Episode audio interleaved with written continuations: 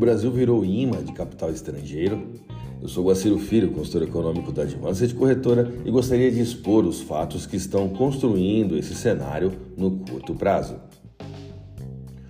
O Ibovespa fechou com um acréscimo discreto, mas assegurando a sétima alta seguida, o que não acontecia desde agosto do ano passado, em desempenho apoiado principalmente no avanço das ações da Petrobras após resultado acima do esperado no primeiro trimestre. O índice de referência do mercado acionário brasileiro subiu 0,19%, indo a 108.463 pontos, tendo recuado a 107.496 pontos na mínima e avançando 108.816 pontos na máxima do último pregão. Na semana, acumulou alta de 3,15%. O volume financeiro nesta sexta-feira chegou ao total de 25,3 bilhões de reais. No mercado de juros, as taxas dos contratos futuros no curto prazo fecharam em alta, reagindo à divulgação dos dados mais recentes de inflação no Brasil, enquanto os vencimentos longos cederam em sintonia com o exterior, onde os rendimentos de maior prazo dos títulos subiram menos que os de menor prazo. As ações fecharam ligeiramente em baixa em Wall Street, em movimento liderado por papéis de tecnologia após alta recente, enquanto dados mostraram que a confiança do consumidor norte-americano caiu para o menor patamar em seis meses. Os índices de ações europeias subiram com resultados otimistas de um importante nome do setor de luxo e ganhos em papéis de energia, enquanto investidores avaliaram dados de inflação da França e Espanha em busca de sinais sobre os planos do aumento de juros pelo Banco Central Europeu. Os preços do petróleo caíram mais de 1%, fechando a terceira semana consecutiva de recuo após o mercado equilibrar temores relacionados à oferta e renovadas preocupações econômicas nos Estados Unidos e na China.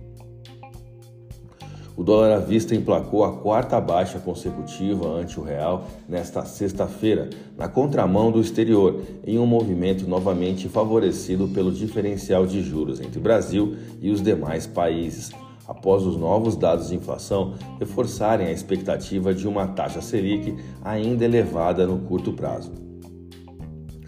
No mercado financeiro nacional, uma das avaliações foi de que o IPCA reduziu as chances de o Banco Central iniciar o ciclo de cortes da Selic, atualmente em 13,75% ao ano, no curto prazo. Essa perspectiva menor foi, inclusive, precificada na curva de juros brasileira, e aqui está a atual atratividade dos ativos brasileiros. Fica evidente que no grupo dos bancos centrais pertencentes ao G7, os aumentos nas taxas de juros ainda não atingiram em sua totalidade seus objetivos no que diz respeito à inflação, mas que, por outro lado, o IPC dessas nações já indicam uma desaceleração. Isso provoca um apetite ao risco de curto prazo, pois vem margem para buscar um bônus em países bons pagadores de juros. Enquanto os Estados Unidos negocia seu teto da dívida, o risco por lá se eleva, acelerando ainda mais essa busca por aportes em outras nações. Espera-se que Biden se encontre com o presidente da Câmara, o republicano Kevin McCarthy, e outros líderes do Congresso no início dessa semana para retomar as negociações.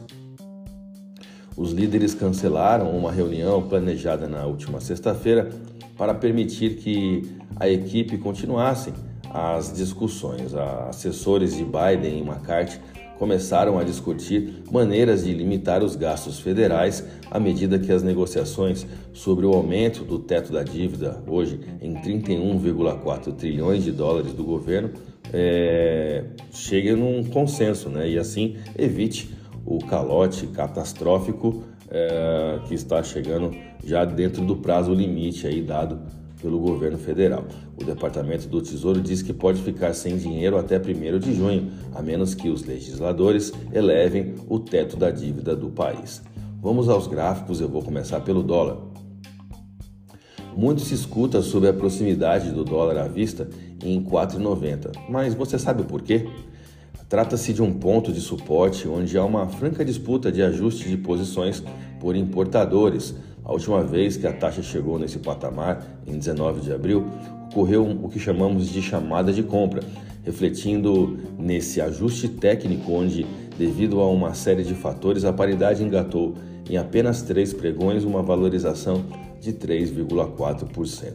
O volume financeiro ficou em 130 bilhões de reais em contratos futuros de dólar negociados na bolsa brasileira, o que nos dá uma variação negativa no dólar à vista de 0,18% e uma taxa spot de 4,9212. Vamos ao euro.